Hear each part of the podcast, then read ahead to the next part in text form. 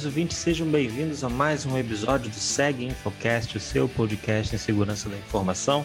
Eu sou Luiz Felipe Ferreira, seu apresentador, e no episódio de hoje vamos trazer um convidado muito especial, ele que já é velho e conhecido aqui dos ouvintes do Seg Infocast. Seja muito bem-vindo, Rafael Ferreira, como vai? Olá, Luiz, tudo bom? Obrigado aí pelo convite mais uma vez, é sempre bom participar aqui do Seg Infocast. Maravilha. Rafael já é o velho conhecido aqui de todos, né? E hoje no nosso episódio a gente tem um tema muito interessante também, que são os controles do SIS, chamado SIS Controls, que recentemente passou por uma atualização e é sobre esse tema que nós vamos conversar hoje, né? Rafael, para introduzir aqui para quem não conhece sobre essa, esses controles, né, chamados syscontrols. Você pode dizer do que se trata? O que seriam esses controles? Uhum. Esses controles eles foram é, pensados inicialmente, nesse movimento iniciou é, nos Estados Unidos por volta de 2008, mais ou menos, é, onde os Estados Unidos enfrentavam um grande número de brechas de segurança, principalmente em sistemas industriais. Tá?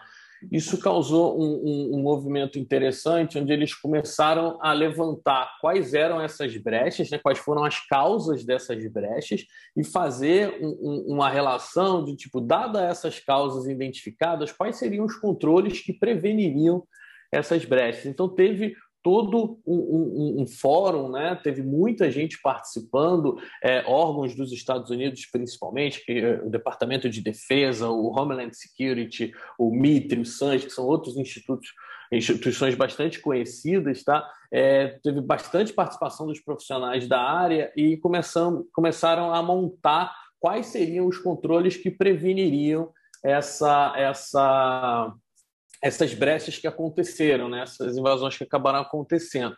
É, e tinha tanta gente participando né, da, da, da, comunidade que o nome original tá, do, do, hoje é CIS Controls, né, porque quem mantém o projeto é o CIS, né, que é o Center for Internet Security, mas é, é, o, o, os controles antecedem né, a, a, existência do próprio SIS. Então, inicialmente, ele se chamava é, Consensus Audit Guidelines, que era essa ideia de consenso, porque era consulta da comunidade, os setores envolvidos ali, traçar quais seriam as melhores práticas para prevenir aquela onda de ataques que vinha é, acontecendo. A partir dali saiu o primeiro draft, como eu falei, mais ou menos ali final de 2008, início de 2009, de lá para cá isso vem se atualizando, né? O SIS é uma da, os controles do SIS, né? Uma da, das, das, grandes eh, características dele, né? Positivas, obviamente, é essa capacidade de se atualizar, de estar tá sempre consultando a comunidade, estar tá sempre se adequando à, à, à realidade né? atual. Uma prova disso, inclusive, é essa nova versão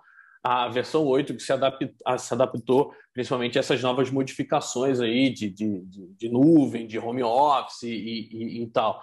Então essas versões vieram se atualizando durante o tempo e a partir de ali de 2015 que criou o CID, ele tomou esse nome. Ele já teve alguns outros nomes, né? Historicamente eles são, são 20 controles, né? Essa última versão acabou alterando para 18 mas historicamente são 20. Então ele já teve como nome é, Top 20 Controls, é, Critical Security Controls, já teve alguns nomes, é, e a partir de 2015 ele passou a ser é, capitaneado aí pelo, pelo, pelo CIS e vem fazendo essas atualizações. Mas a, a, a história dele é essa, a ideia é trazer as boas práticas, começou num setor até mais industrial, mas a ideia é trazer boas práticas para o setor, tanto privado quanto público, de controles que você tem que implementar para se prevenir aí das principais ameaças. Então, a gente pode considerar que o CIS Controls é uma iniciativa que visa orientar os profissionais, orientar as empresas com as melhores práticas de segurança da informação. Né?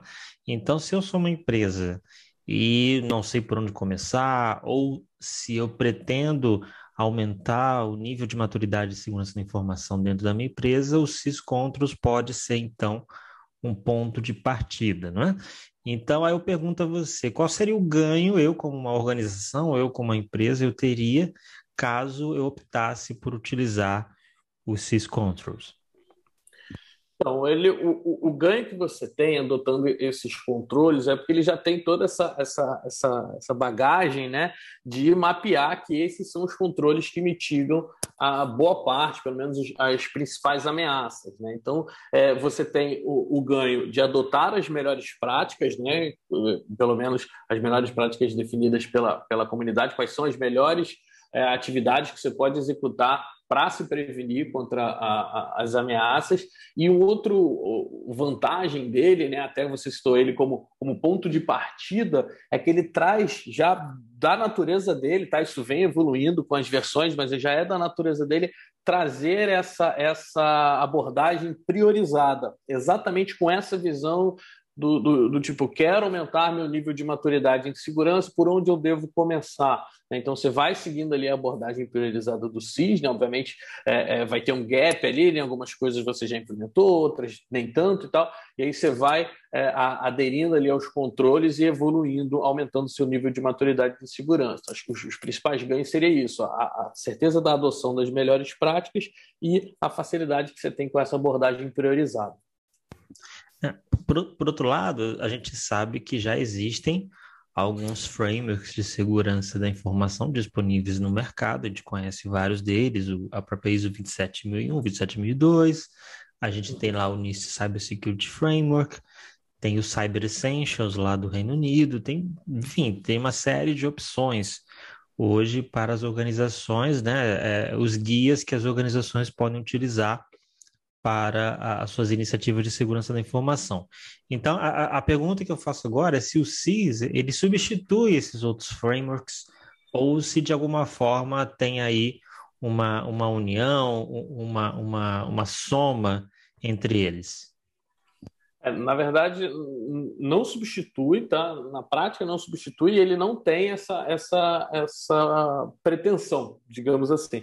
Pelo contrário, um dos princípios do, do CIS é exatamente a, isso vem de versão para versão, a capacidade de você mapear os controles sugeridos pelo CIS com o, os requisitos desses outros frameworks, tá? É, a gente sabe que você citou alguns aí, até é, é, relevantes, mas a gente sabe que existem frameworks, por exemplo, caso do nicho, caso do, do, do, da ISO, né, 7001, eles são é, de uma certa forma generalista, né? Todo mundo pode é, utilizar. É, então, o CIS é capaz, os controles eles vêm mapeados para esses requisitos, não só para esses, né, que são de uso mais geral, como também para alguns frameworks de segurança de nicho, né? como é o caso do, do, do PCI DSS, por exemplo, que é específico para a indústria é, de cartão de crédito, a própria CSA, que é a Aliança de Segurança em Cloud, né, em nuvem, é, também tem lá o guideline dela. É possível você mapear os controles do SIS, tá? Então, quando você faz uma abordagem, como eu mencionei né, no, no ponto anterior, uma abordagem priorizada do, do SIS, é o que a gente chama de jornada de adequação, né? Você sabe o momento que você está vivendo em segurança da informação, você sabe aonde você quer chegar, essa é a sua jornada ali que você tem que ir evoluindo o seu nível de, de maturidade. E dependendo do, do, dos seus interesses de business ou do, do, mercado que você atua, você pode incluir, obviamente, nessa jornada esses é, benchmarks, por exemplo. Você, você estar aderente ao, ao, framework tal, depois estar aderente ao outro framework é, e por aí vai. Não é considerado um retrabalho, porque exatamente você consegue mapear. Existem controles do SIS que você vai implementando que vai aumentando a sua aderência com cada um desses frameworks. Então, eles coexistem tá? E não coexistem por acaso, tá? Isso é uma premissa, né? Um princípio é, do, do, do, dos controles eles poderem ser mapeados para esses frameworks aí conhecidos. Falando em princípios que você acabou de citar, você pode comentar sobre esses princípios, né, que geraram essa criação, esse desenvolvimento desse update, dessa atualização, dessa nova versão 8? Sim, é, existem alguns princípios que acompanham os controles desde sempre, né? Que é essa ideia de ser orientado à ação, né? Até pegando ainda um gancho da, da, da questão anterior, né? essa questão do, da, da, relação do, do CIS com outros frameworks, existe uma relação em alguns casos onde determinados frameworks eles dizem o que você tem que fazer tá? E o CIS ele entra mais no detalhe de como. Ele entra ali em, em, premissas técnicas que você tem que ter na implementação desse controle. Então ele é mais prático de adoção. E isso vem dessa característica dele, de ser orientado à ação. Então ele não só diz, ó, você tem que ter, é, por exemplo, ah, você tem que ter um gestão, uma gestão de vulnerabilidades. Ele entra no detalhe ali em itens que ele chamava até a versão anterior de subcontroles, né? A partir da versão 8 ele passou a chamar de safeguards.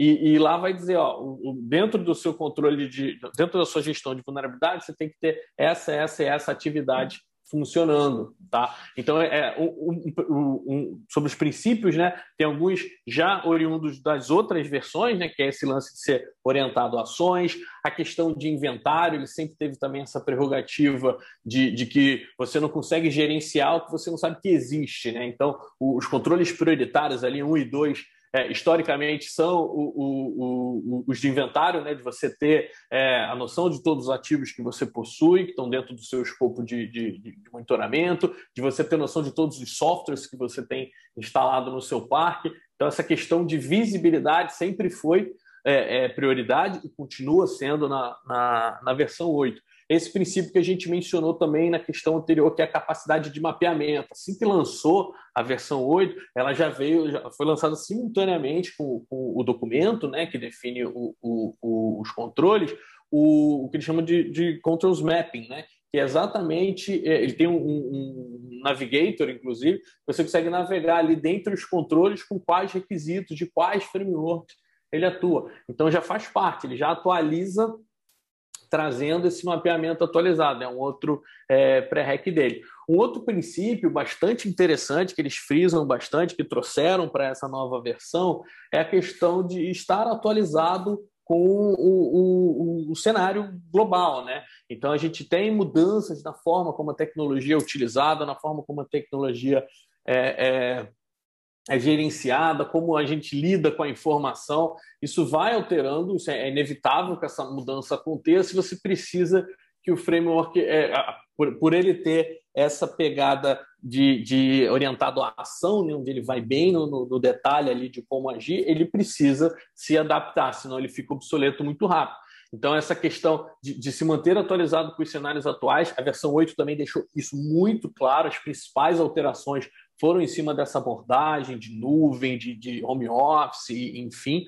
É, a, a, priorização, a abordagem priorizada, né, que eu comentei, que é uma das características dele, também é um princípio é, que a gente vê bem é, é saliente nessa versão 8, tá? ela fica mais fluida, ele começou a pensar em, em grupos de implementação, né? É, separando os controles, agora ele já mostra um panorama do todo e você define o seu nível de, de maturidade, né, a sua priorização de implementação a nível de safeguards. Então, ele diz: ó, esse controle aqui, esse seu nível de maturidade, né, os de alta prioridade, os primeiros que você tem que fazer são só esses aqui, já passa para o próximo controle, faz um apanhado priorizado, depois você vai aumentando essa maturidade. Então, está mais fluida essa abordagem é, priorizada e também fizeram alguns ajustes, também ajustando com a forma que a gente tem hoje é, de trabalhar, né? É, eles têm, sempre tentam rever os controles ali para evitar é, redundância entre os controles. Então, são alguns princípios aí que a gente vê desde sempre, mas alguns ficaram bem evidentes aí nessa última versão.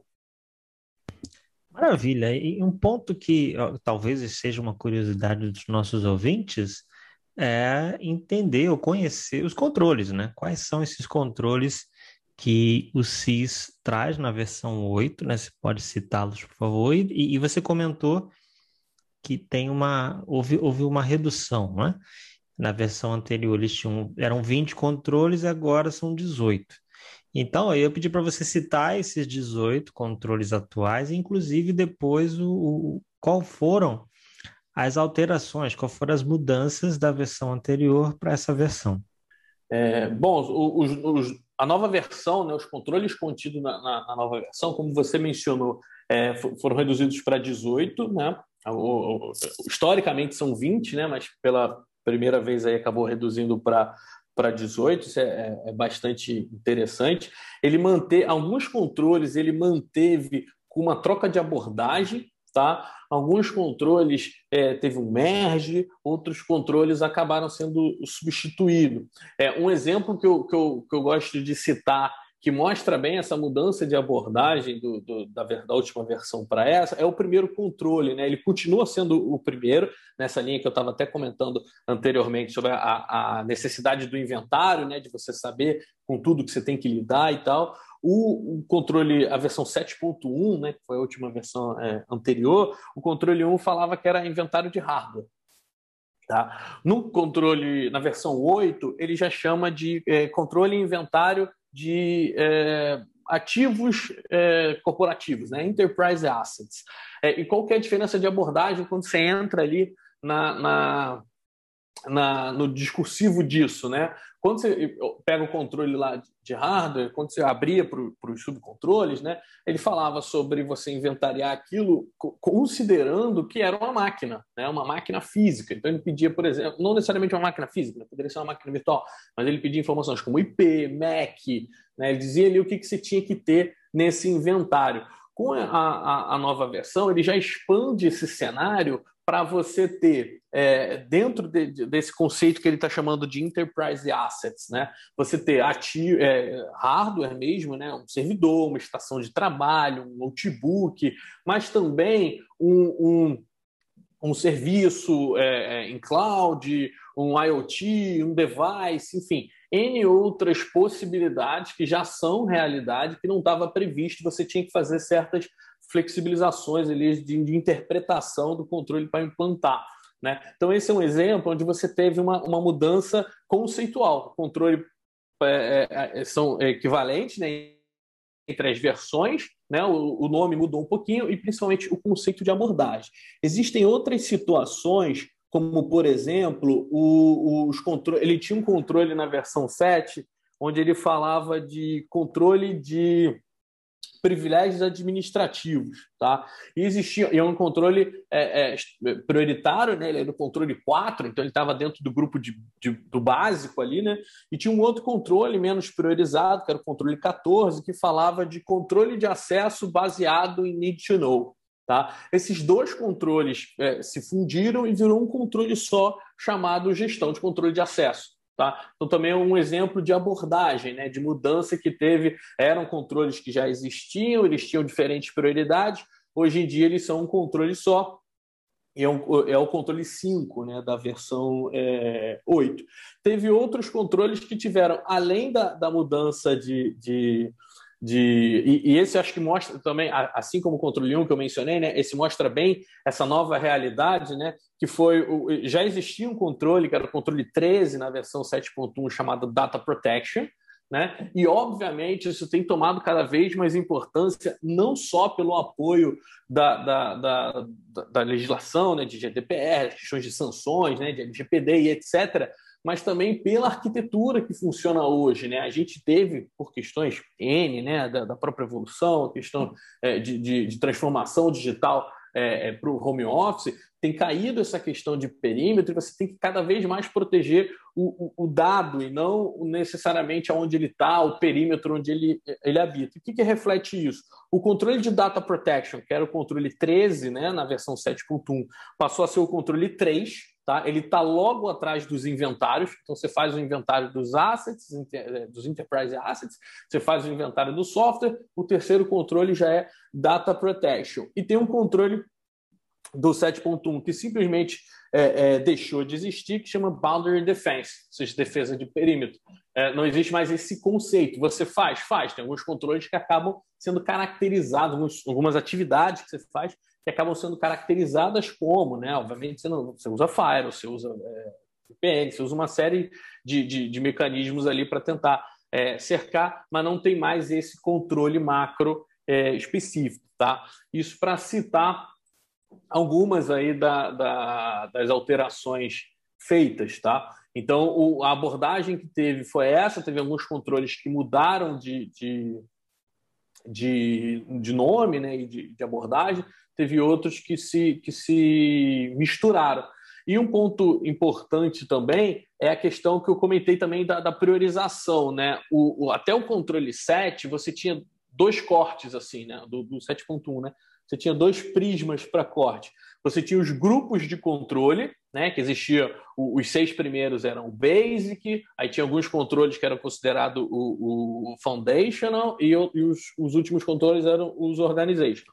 Além dessa separação nesses três grupos, dentro de cada controle existiam subcontroles e esses subcontroles tinham diferentes níveis de prioridade que isso foi é, implementado, se eu não me engano, na versão 7, né? não foi numa versão também tão longe, na 6 ou na 7, que eram os implementation groups.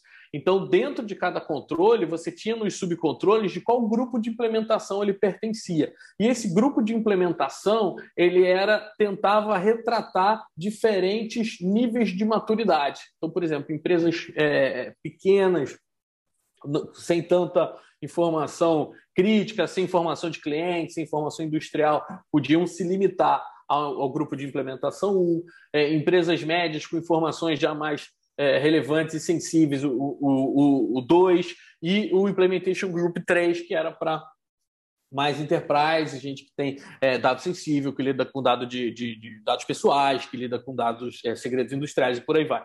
Tá? Então já tinha essa abordagem. Com a versão 8, ele acabou com essa separação macro, tá? Então, o, o vale frisar um ponto que eu acho interessante, esses os seis primeiros controles até a versão 7.1, que era esse que ele chamava de basic, né? Era citado como cyber higiene, né? Que é aquilo que todo mundo deve fazer, né? Aquilo que o, o, o comum a todos. Tá? Hoje, na versão 8, o, não tem mais um grupo de controles que seja citado como cyber higiene. O que é citado como cyber higiene hoje é o Implementation Group 1.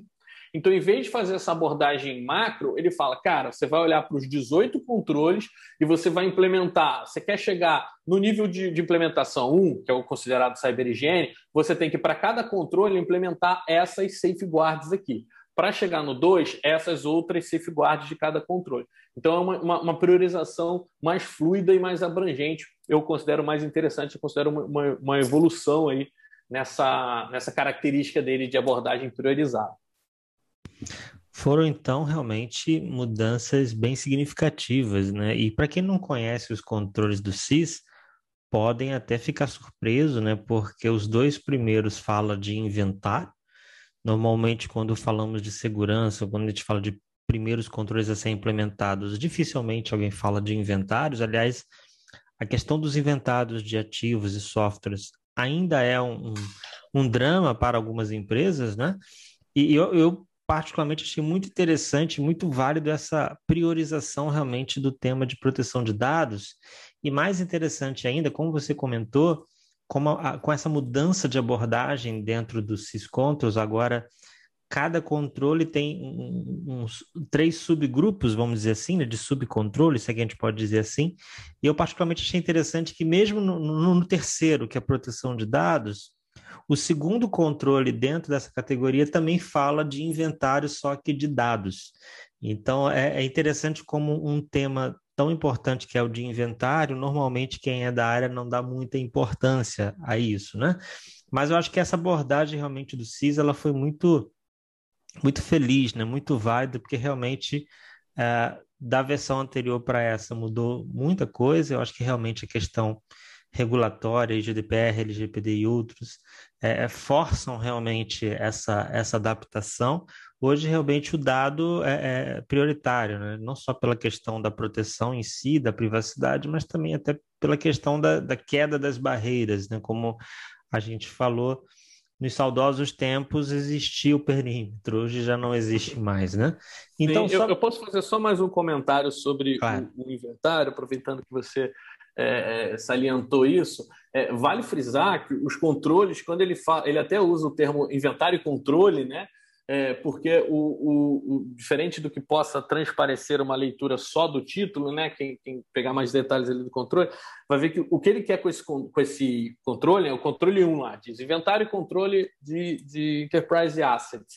Não é a, a, tarefa, né, como eu falei, ele é orientado à ação. Né? A ação não é a lista e todos os seus ativos, não, ele tem controles diz sim lá onde você, como é que você tem que manter e tal, mas principalmente controles que você vai startar é, processos, né, rotinas dentro da sua empresa que garantam que esse inventário vai estar atualizado. Então, na verdade, é, é mais do que uma lista, né? Obviamente, é, é um processo de detecção de novos ativos, de, de análise da, da, sua superfície de ataque, se ela mudar de alguma forma, como é que você fica sabendo, como é que isso é endereçado, é, como é que você detecta, enfim. Então, essa ideia de, de controle de inventário, porque é, pode parecer muito fácil, né? não, é só fazer uma lista, e a gente sabe que não é, né? O dia a dia ali de, de TI é muito dinâmico, é, mas a ideia desse controle é isso, é você implementar as atividades ali para que você consiga manter isso atualizado, né? E usando sempre aquela abordagem é, tecnologia, pessoas e processos. Né? Então, você tem um aparato tecnológico que você implementa, você tem um processo que você define para manter isso atualizado e o, o, as pessoas operando ali e validando esse processo. Você comentou um ponto importante agora também, né? Aqui são, são duas questões importantes. Primeiro, a questão do inventário, que muitos não têm. E outros têm, mas nem sempre estão atualizados, né? Então, aqui são, são questões que, que eu acho que ainda é um desafio muito grande para as empresas hoje em dia, até pelo volume né, de, de ativos e softwares, realmente é um desafio bem grande, né? Mas vamos então só, só fechar aqui com, com o, a lista de controles, né? Então, você falou que o primeiro é, é inventário e controle de, de ativos que ele chamou de enterprise, né? Enterprise uhum. assets, né? Uhum. O segundo, inventário e controle de softwares. O uhum. terceiro, proteção de dados. E, e, quais são os outros? O quarto é, também é um que já, já existia na versão anterior, fala de configuração segura, tá? Tanto dos ativos quanto do software é, dos softwares. Então, é você manter uma vigilância ali, se está todo mundo seguindo as boas práticas de, de, de fortalecimento, ali, de configurações seguras. O 5 fala sobre gerenciamento de contas, né, account management. O 6 sobre controle de acesso, né? Repare que um tem a ver com identidade, né? O outro tem a ver com controle de acesso, permissionamento e tal. O 7 fala sobre gestão de vulnerabilidades. Esse é um ponto interessante. Ele era o 3, tá? No 7.1, ele passou a ser o 7 agora na versão 8. E eu chamo atenção para a forma como ele aborda. Ele chama de Continuous Vulnerability Management. E o ponto-chave aí é o contínuo. Né? É você ter é, o, gestão de vulnerabilidade não é, não é fazer pentest anual, não é rodar scans a cada seis meses, é um processo de gestão contínua, né? de, de detecção rápida e, e, e, e resposta rápida. Né? Ele mantém essa premissa, ele já traz essa premissa das versões anteriores. O 8, a questão de auditoria, é, gestão de logs de auditoria, né? de eventos de uma maneira geral. O 9 fala proteção de browser e e-mail, tá? que é um vetor também bastante é, relevante nos ataques. O 10 sobre defesa contra malwares. Tá? O 11, capacidade de recuperação de dados, né? data recovery. O 12 fala gestão de infraestrutura de rede. E o, o, o 13, capacidade de defesa e monitoramento de rede, que é o que talvez mais próximo do, do, do perímetro, mas numa abordagem é, sem fronteiras, né? envolvendo nuvem, envolvendo qualquer é, posição onde tiver os seus ativos. Tá? O 14 fala de conscientização, é, não só conscientização como capacitação técnica, né? o plano de treinamento da equipe, isso é uma abordagem também é, bastante interessante. O 15 também é, é, novo e ele é extremamente relevante para a nossa realidade, que é a, a, gestão de provedores de serviço, tá? Service Provider Management, que é a ideia de você, é, principalmente em questões de lido com dados pessoais, que a gente tem essa questão de mapeamento do data flow dos dados, ah, eu pego o dado do usuário, como é que eu armazeno, para que, que eu uso, o que, que minha política de privacidade diz.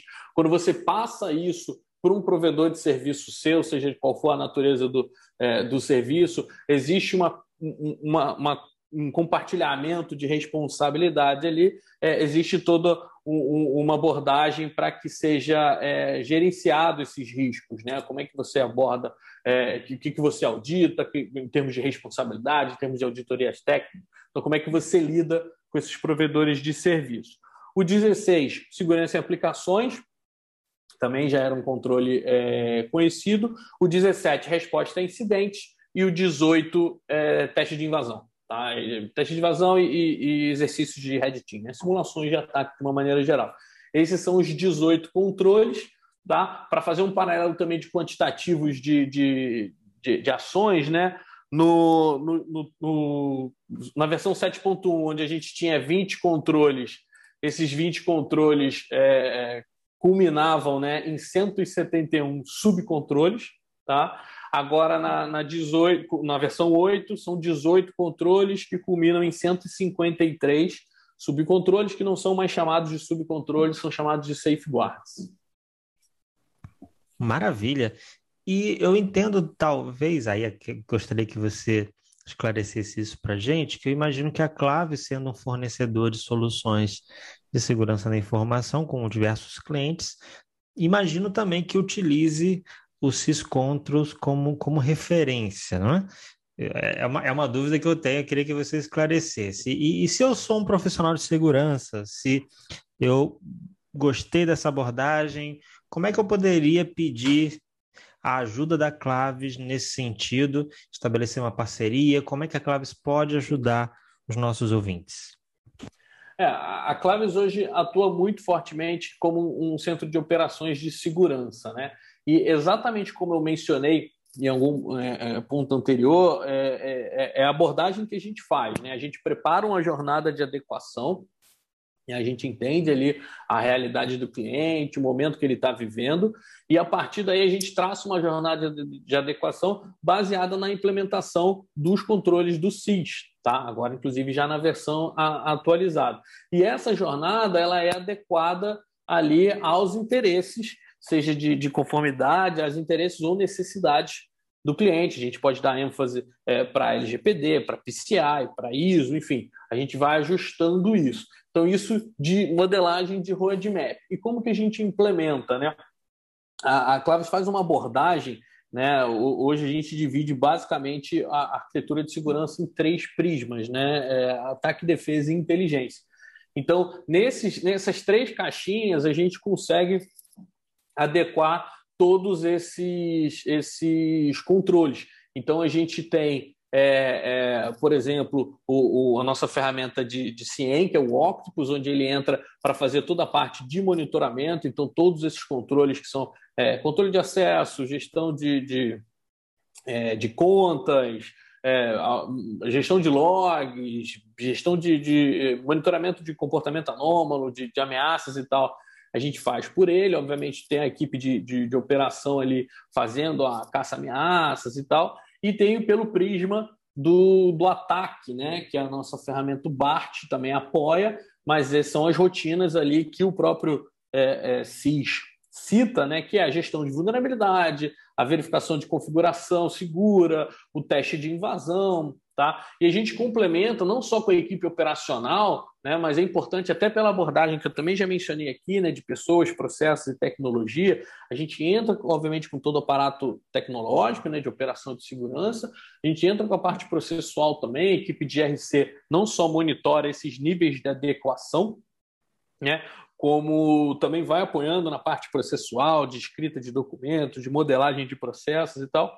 E também temos aí a, a Academia Claves, né, que é um, um setor nosso de, de, treinamento, onde a gente consegue apoiar também nessa parte humana. É, tem parte, a, a, Claves opera, né, a equipe do SOC que opera, é, e parte a gente capacita, é, ou a gente pode trabalhar com, com conscientização, então a gente consegue fazer essa abordagem aí por todos os lados, apoiando na, na na elevação do nível de maturidade de segurança. Né? No final das contas, esse é o objetivo, e sim, a gente usa o, o, os syscontrols aí como roadmap, inclusive fazendo os mapeamentos aí para outros frameworks, conforme a gente conversou anteriormente.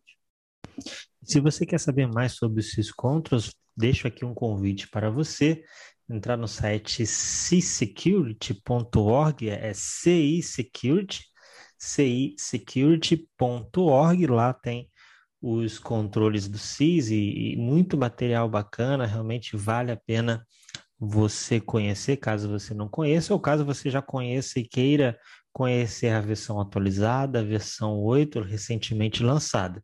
E é claro, o convite para visitar o site da Claves, claves.com.br. Né? Rafael, estamos chegando aqui ao final de mais um episódio. Eu queria que você deixasse aqui os comentários finais para os nossos ouvintes. É, primeiro, agradecer aí a, a, oportunidade, a você pelo, pelo convite, a, a todo mundo que está escutando aí pelo, pelo interesse. É, o, e, falar do, do, da importância né, do, do CIS, principalmente nessa questão de você estar tá sempre se atualizando. Né? Eu costumo dizer que é, segurança não é uma chave que você vira, né? Você tem um processo contínuo ali de, de monitoramento contínuo, de melhoria contínua. Você nunca vai conseguir virar, apertar um botão e falar ah, agora eu estou seguro, posso é, é, relaxar. Você tem que estar sempre de olho. Então é importante a gente ter uma ferramenta dessa como o, o, os controles do CIS que orientam ali, trazem uma visão global é, do que, que vem acontecendo, de quais são as, as as melhores práticas para isso. Então, é uma, uma orientação é, interessante. Então, o recado que eu dou é isso: a gente precisa estar sempre se adequando aí a, a, a novas realidades, a novas formas de, de trabalhar e de se proteger, e também a novos ataques que vêm aparecendo. É, e é sempre interessante ter um apoio do, de uma literatura desse tipo. Então, faço um convite para você, principalmente que está aí no período de adequação LGPD, ainda está um pouco perdido, não sabe por onde começar, como você vai proteger os dados pessoais. O Syscontros pode, sem dúvida, e é uma ótima referência para quem quer começar ou quer, quer iniciar, até mesmo uh, estar em conformidade com as melhores práticas do mercado. Se você, claro, deseja a ajuda de um parceiro, fica aqui o convite da Claves, claves.com.br, com as suas soluções, a solução de SOC, o Octopus, o BART certamente é uma parceria aqui que vai trazer muitos benefícios a você. Bom, eu me despeço aqui, Luiz Felipe Ferreira, agradecendo mais uma vez a sua audiência, a sua companhia. Até o nosso próximo episódio. Continue com a gente. Um grande abraço. Tchau, tchau.